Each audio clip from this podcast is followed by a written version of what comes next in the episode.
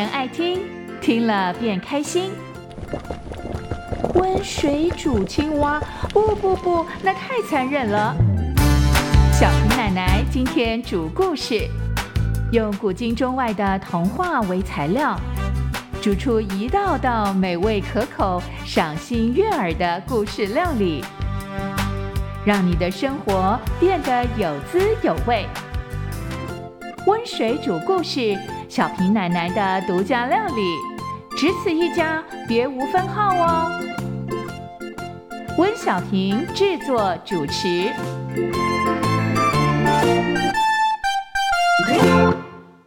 大朋友、小朋友，大家好，欢迎来到温水煮故事的时间。我是喜欢读故事、写故事、说故事的温小平，也就是小平奶奶。那我们今天的故事料理到底是什么呢？我们今天要讲的故事啊，是跟一条鱼还有一枚戒指有关的故事。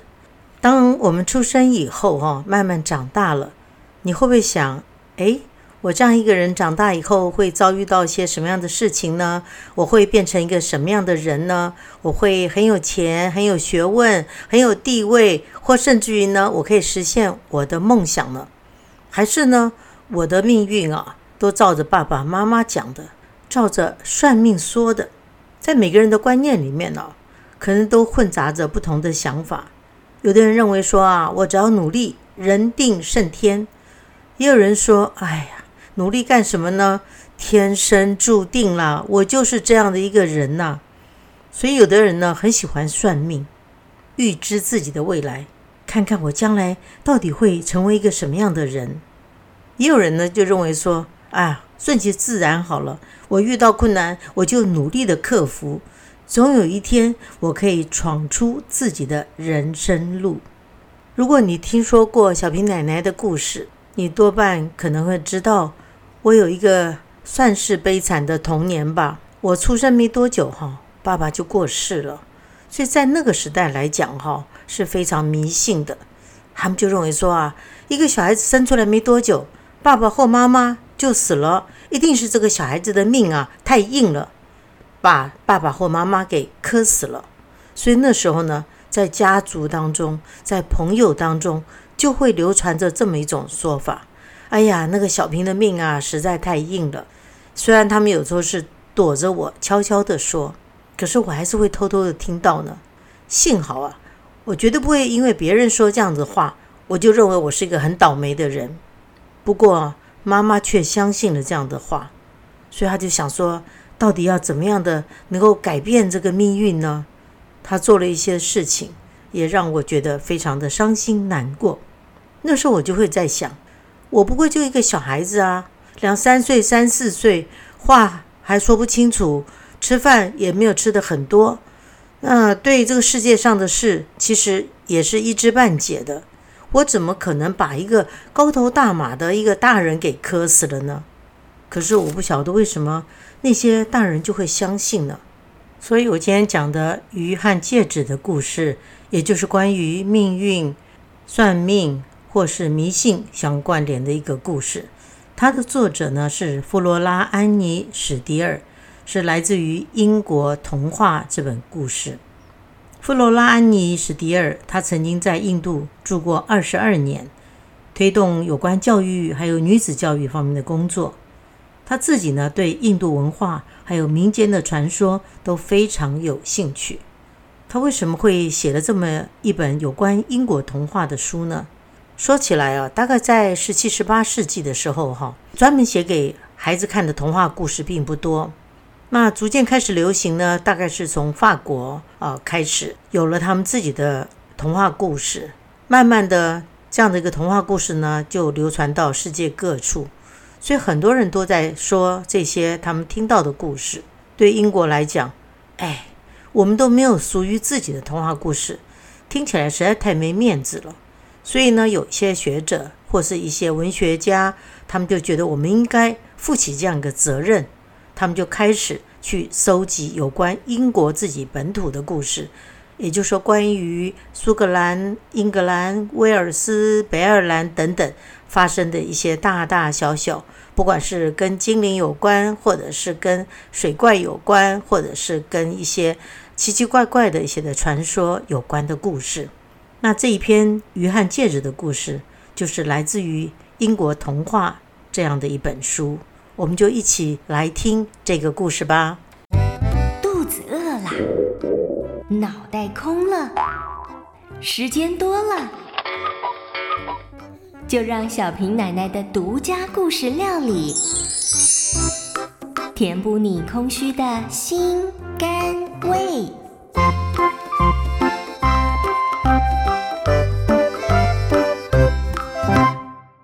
来来来，听小平奶奶说故事喽！我们今天要说的是一个英国的传说童话故事《鱼和戒指》。从前，从前有一位男爵，他是一位法力非常高强的魔法师。他透过法术呢，可以预先知道任何时候会发生的每一件事情。当男爵结婚以后，过没有多久，他的儿子出生了。哇，他好高兴哦！这个儿子呢，将来长大以后，就会是他所有的城堡、财产、田地的继承人。过没有多久，小孩子慢慢长到四岁的时候，男爵突然想：我都在算别人的命运，预知别人的事情，哎，我为什么不来算一算我自己儿子的将来呢？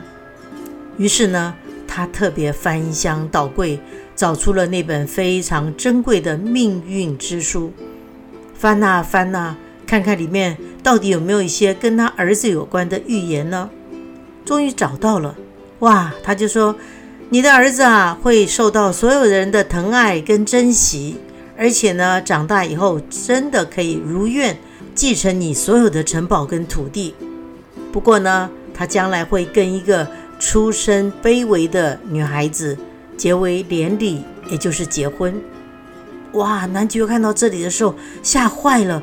我的儿子，我那么尊贵的儿子，怎么可以跟一个卑贱的女孩子结婚呢？所以他就想办法说：“哎，既然这样子，我来找找看。”他就用他的各种法术开始去调查，到底这个女孩子出生了没有？如果出生了，她现在到底要住在哪里呢？这位男爵啊，他用尽他所有的法宝，终于算出来了。他发现啊，这个女孩子出生在一个贫寒的家庭当中，而那对穷困的父母亲呢，他已经生了五个孩子，这下子又来了第六个孩子，肩上的重担重得不得了，烦恼的不得了。于是呢，男爵就想：好吧，既然这是跟我儿子非常相关的一件事情。我要亲自出马处理这件事情，于是他就请他的仆人在他的马厩里面选择了一匹最矫健的马，希望他能够跑得够远的距离。这匹马呢，载着男爵呢，经过了好多的地方，终于找到了那户贫穷的人家，就看到了那个男主人呢，正坐在门前唉声叹气：“唉，怎么办呢？”孩子出生了，妈妈也没有奶水，我到底要怎么样把他养大呢？男爵假装好心的走过去问他说：“怎么啦，我的朋友？”这位贫穷的男人就回答说：“大人呐，我们家刚刚不久前生了一个小女孩啊，本来是个非常值得高兴的事情，可是呢，我还有五个儿子啊，必须要去照顾啊。”所以呢，我不知道我到哪里去找这个足够的牛奶来喂养我的女儿啊。男爵假装想了一想，他就说啊，如果你真的为这件事情感到非常的困扰，说不定啊，我可以帮上你的忙。别那么丧气啊！我啊，刚好我家里啊有一个小男孩子，我想要为他找个小女孩来作伴，陪他一起玩耍、读书啊、写字啊。如果你愿意的话，我愿意付一笔钱给你，然后呢，我把你的女孩子带回家去养。哇，这个贫穷男人一听啊，简直高兴得不得了啊！因为这样子，他不但可以得到一笔钱去养他的儿子们，而且呢，他的女儿也可以到一个好人家里去生活，那不是非常棒的一件事吗？于是他立刻呢，就回家把他那个小 baby 抱出来。男爵呢，也用自己的斗篷把这个婴儿紧紧地裹住了，跟贫穷的男人夫妻说了再见。他骑着马扬长而去。当他跑了一段距离以后呢，正好骑到了一条河边，他就想：嗯，这真是一个好地方。于是男爵呢就把这个小 baby 啊，立刻就丢到湍急的河水里面。看看左右，没有人注意到他的行为，赶快快马加鞭的回到自己的城堡，而且呢，自言自语的说：“命运闪开！”他想这样子，他就可以改变了他儿子的命运了。可是呢，千算万算，比不上老天的安排，因为呢，那个小婴儿呢，命不该绝，他并没有沉到河水当中。虽然河水非常的湍急，可是因为小婴儿身上裹着长长的衣服，还加上男爵的那个斗篷，所以呢，就好像他有一个毯子一样，让他可以漂浮在水面上，飘啊飘的。没想到啊，那个衣服竟然勾住了河里面的一根断掉的树枝。结果呢，对面刚好有个渔夫在那里撒网捕鱼。他一看，哎，那个水面上那是什么呢？他走过去一瞧，原来是个小 baby 啊，漂浮在那个树枝跟衣服上头。哇，渔夫觉得非常的开心。为什么呢？他跟他的妻子结婚很多年了，一直都没办法生下小孩子，所以他好渴望有个宝宝啊。他一看到，立刻就举目向天，谢谢老天呐，太谢谢你了，你竟然送了一个这样一个宝贝给我啊。他把这个小 baby。立刻带回家给他太太看，太太当然也非常的高兴。哇，我们一定要好好的爱这个孩子，照顾他。于是呢，这个小女孩就在渔夫的家里面慢慢成长了。她不单是夫妻俩的掌上明珠呢，而且她也是附近村子里面长得非常美丽的一个女孩子。当这个女孩子十五岁左右的时候。当年那个会有法术的男爵，跟着他的朋友沿着河岸去打猎，走啊走的，觉得有点累，有点渴，他们就在渔夫的小屋旁边停下来，要了一点水喝。他们就看到那个端水出来的女孩子，哇，长得真是亭亭玉立啊！他们就认为说，她一定是渔夫自己亲生的女儿啊。同行的几位年轻人。也注意到了这个女孩子的美貌，有一个人就跟男爵说：“哎，你看这女孩子，虽然是渔夫家的女儿，长的样子倒是不错的，将来啊，搞不好会嫁个好人家耶。既然你那么会算，你要不要去算算看她的命运到底如何吧？”男爵啊，根本不把这个女孩子放在眼里，漫不经心地说：“算了算了，什么好算的呢？”我猜都可以猜得到他将来的命运，他绝对会找个乡巴佬嫁了。不过呢，为了逗你们开心，我就来帮他们算个命吧。来来来，女孩子，跟我说，你是哪一天出生的？女孩子很恭敬地回答说：“我不晓得啊，先生，我大概是在十五年前被我的爸爸从河里捡起来的。”听到这里。男爵的脸唰的一下变得一片白，因为他立刻就猜到这就是当年被他丢进河里的女娃娃。没想到这个命运啊，比他还要更厉害、更强大。男爵啊，默不作声，什么也没透露。不过呢，他在心里却想好了一个计划。当他跟朋友们分手以后，他又来到了渔夫的家里，他就跟渔夫这一家人说。我替你们带来了好运呢，我这边有一封信，你呀就派你们家的女儿带到我哥哥那里去，他是一位伯爵哦，他家里正好需要聘请一个女孩子帮忙他做事情，这样子呢，你们的女儿就可以赚钱，而且可以养活你们。同样的，你的女儿一辈子也就不愁吃穿了。这时候呢，渔夫跟他的妻子年岁渐渐长了。他们觉得家里的确需要有人帮忙赚一笔钱，因为他们已经没有多少的力气可以继续维持这个家计。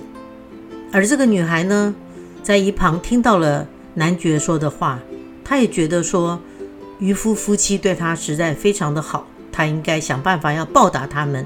她就把这封信接了过来，跟男爵说：“先生，我愿意去送这封信。”男爵骑马回到了自己的城堡，再次对自己说：“命运闪开。”其实你知道吗？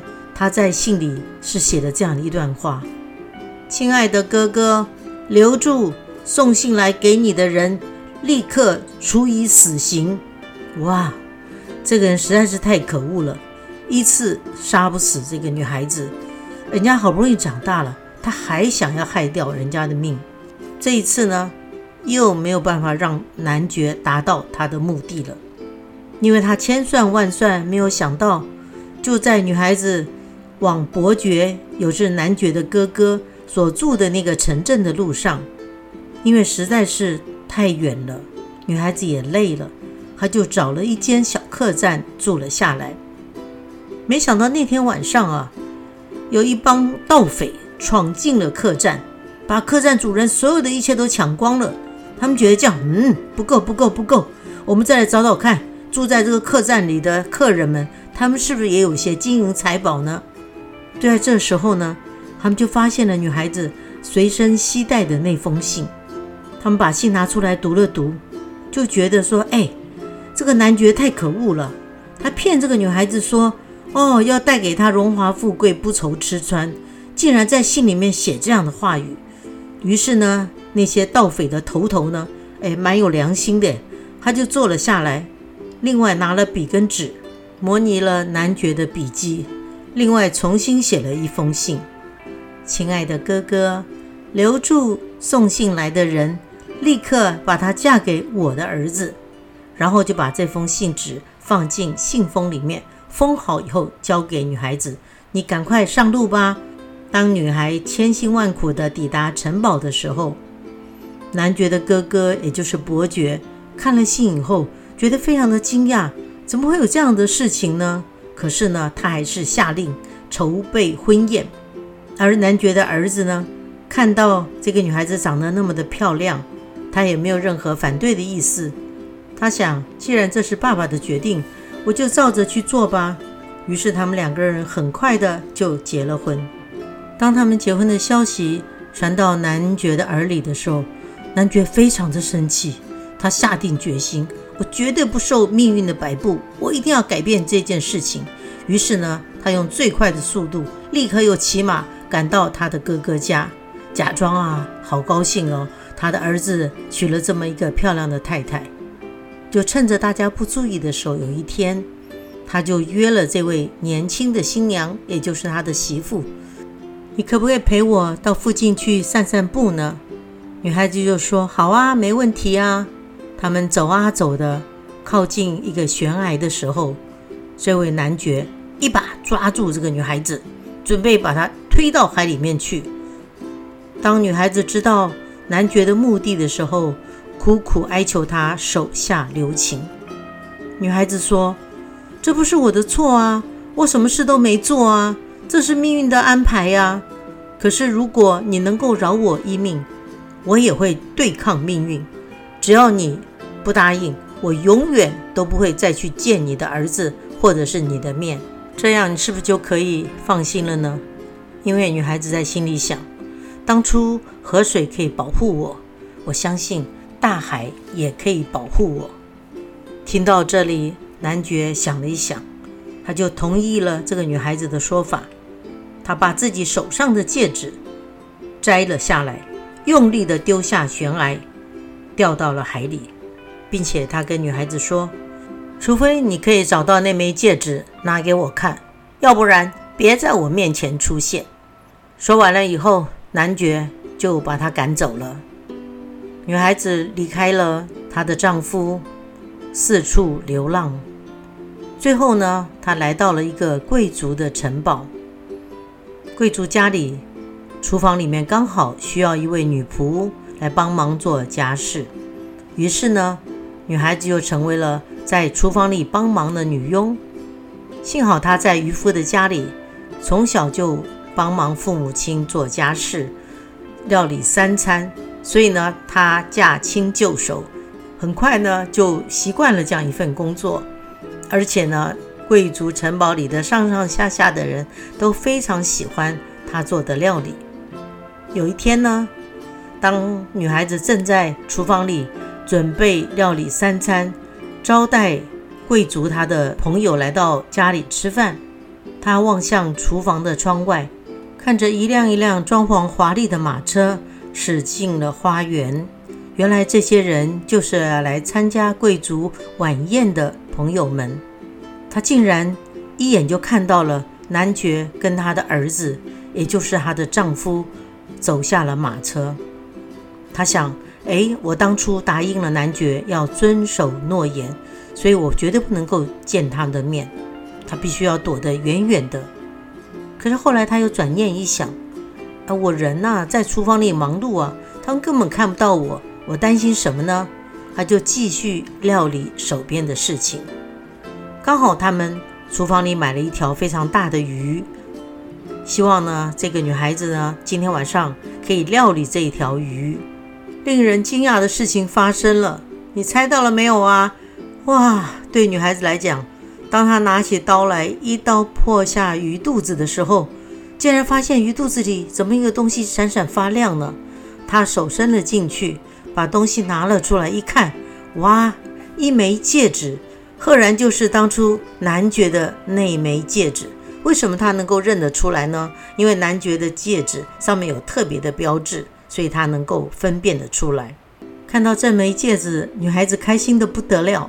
她立刻就把这个戒指套在他的拇指上，因为男生的戒指嘛比较大，他就套在他的拇指上面，继续埋头工作，尽可能呢把这条鱼的料理能够做好，加上了各种的酱料，做出了一道秀色可餐的菜肴。当这条鱼被端到餐桌上面的时候，宾主尽欢，尤其是客人们纷纷都在问主人说。哇，你什么时候请了那么一位棒的厨子啊？这条鱼料理的太好吃了，我们过去到你家来都没吃过那么好吃的鱼啊！于是呢，主人立刻把仆人叫上来，到底是谁做了这道好鱼呢？你把那个厨子叫过来，我们要给他奖赏。当女孩子听到了主人要找她，立刻把自己打扮得清清爽爽、干干净净。把戒指呢戴在这个拇指上头，抬头挺胸，面带笑容地走进了餐厅当中。当所有的宾客看到女孩子的时候，都为她美丽的容貌惊讶不已。而她的丈夫呢，一看，哇，这就是我分开许久的妻子，也高兴地站了起来。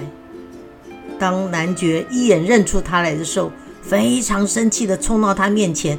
恨不得一下子掐死他，可是呢，女孩子一言不发，只是举起自己的手，让他看看在他的拇指上闪闪发光的金戒指。然后呢，女孩子走到男爵的面前，把这个戴着戒指的手放在餐桌上。看到这里呢，男爵就明白了，这个命运啊，真的是站在女孩的这一边。他即使再会算命啊，他也算不过这个命运。于是，他拿起女孩子的手，让她在身边坐下来，转身对着所有的宾客说：“这位就是我儿子的妻子，他们两个失散已久。为了庆祝他们的重逢，我们大家一起举杯喝杯酒，向他致意吧。”晚餐过后。男爵带着儿子跟这个女孩子，也就是他的媳妇，一起坐着马车，要回到他们城堡的家里。男爵的儿子看到离家许久的女孩，好高兴地握着她的手，深情地望着她说：“你从此不会再离开我了吧？”他一直以为女孩子是自己不习惯那样的生活，偷偷跑走的。他们俩亲密地坐在马车里。握着手，往回家的路走去。历经万难，他们终于可以相聚在一起。从此以后，他们也可以一起过着幸福快乐的生活吧。这就是小平奶奶今天跟大家说的鱼和戒指的故事。温水煮故事喽！来来来，加点盐，加点糖，还有酱油、胡椒。小平奶奶为你烹调中外故事、古今童话，让你从此爱上听故事。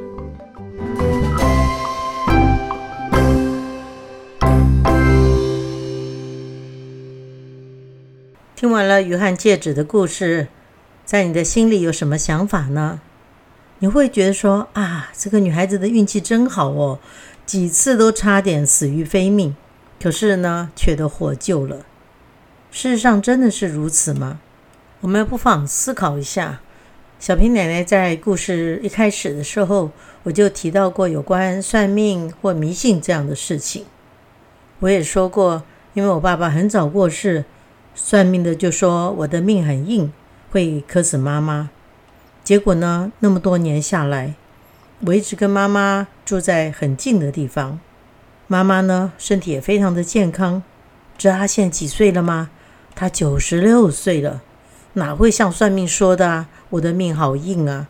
妈妈的福气好大哦。而我呢，也有这样子的好福气，可以跟妈妈住在一起。所以呢，从这个故事我们可以想到，一个呢，有人是因为自己有钱，他不想。让自己的儿子娶一个贫穷的女孩，想要改变命运，可是呢，命运却不能够照着他所想的去走。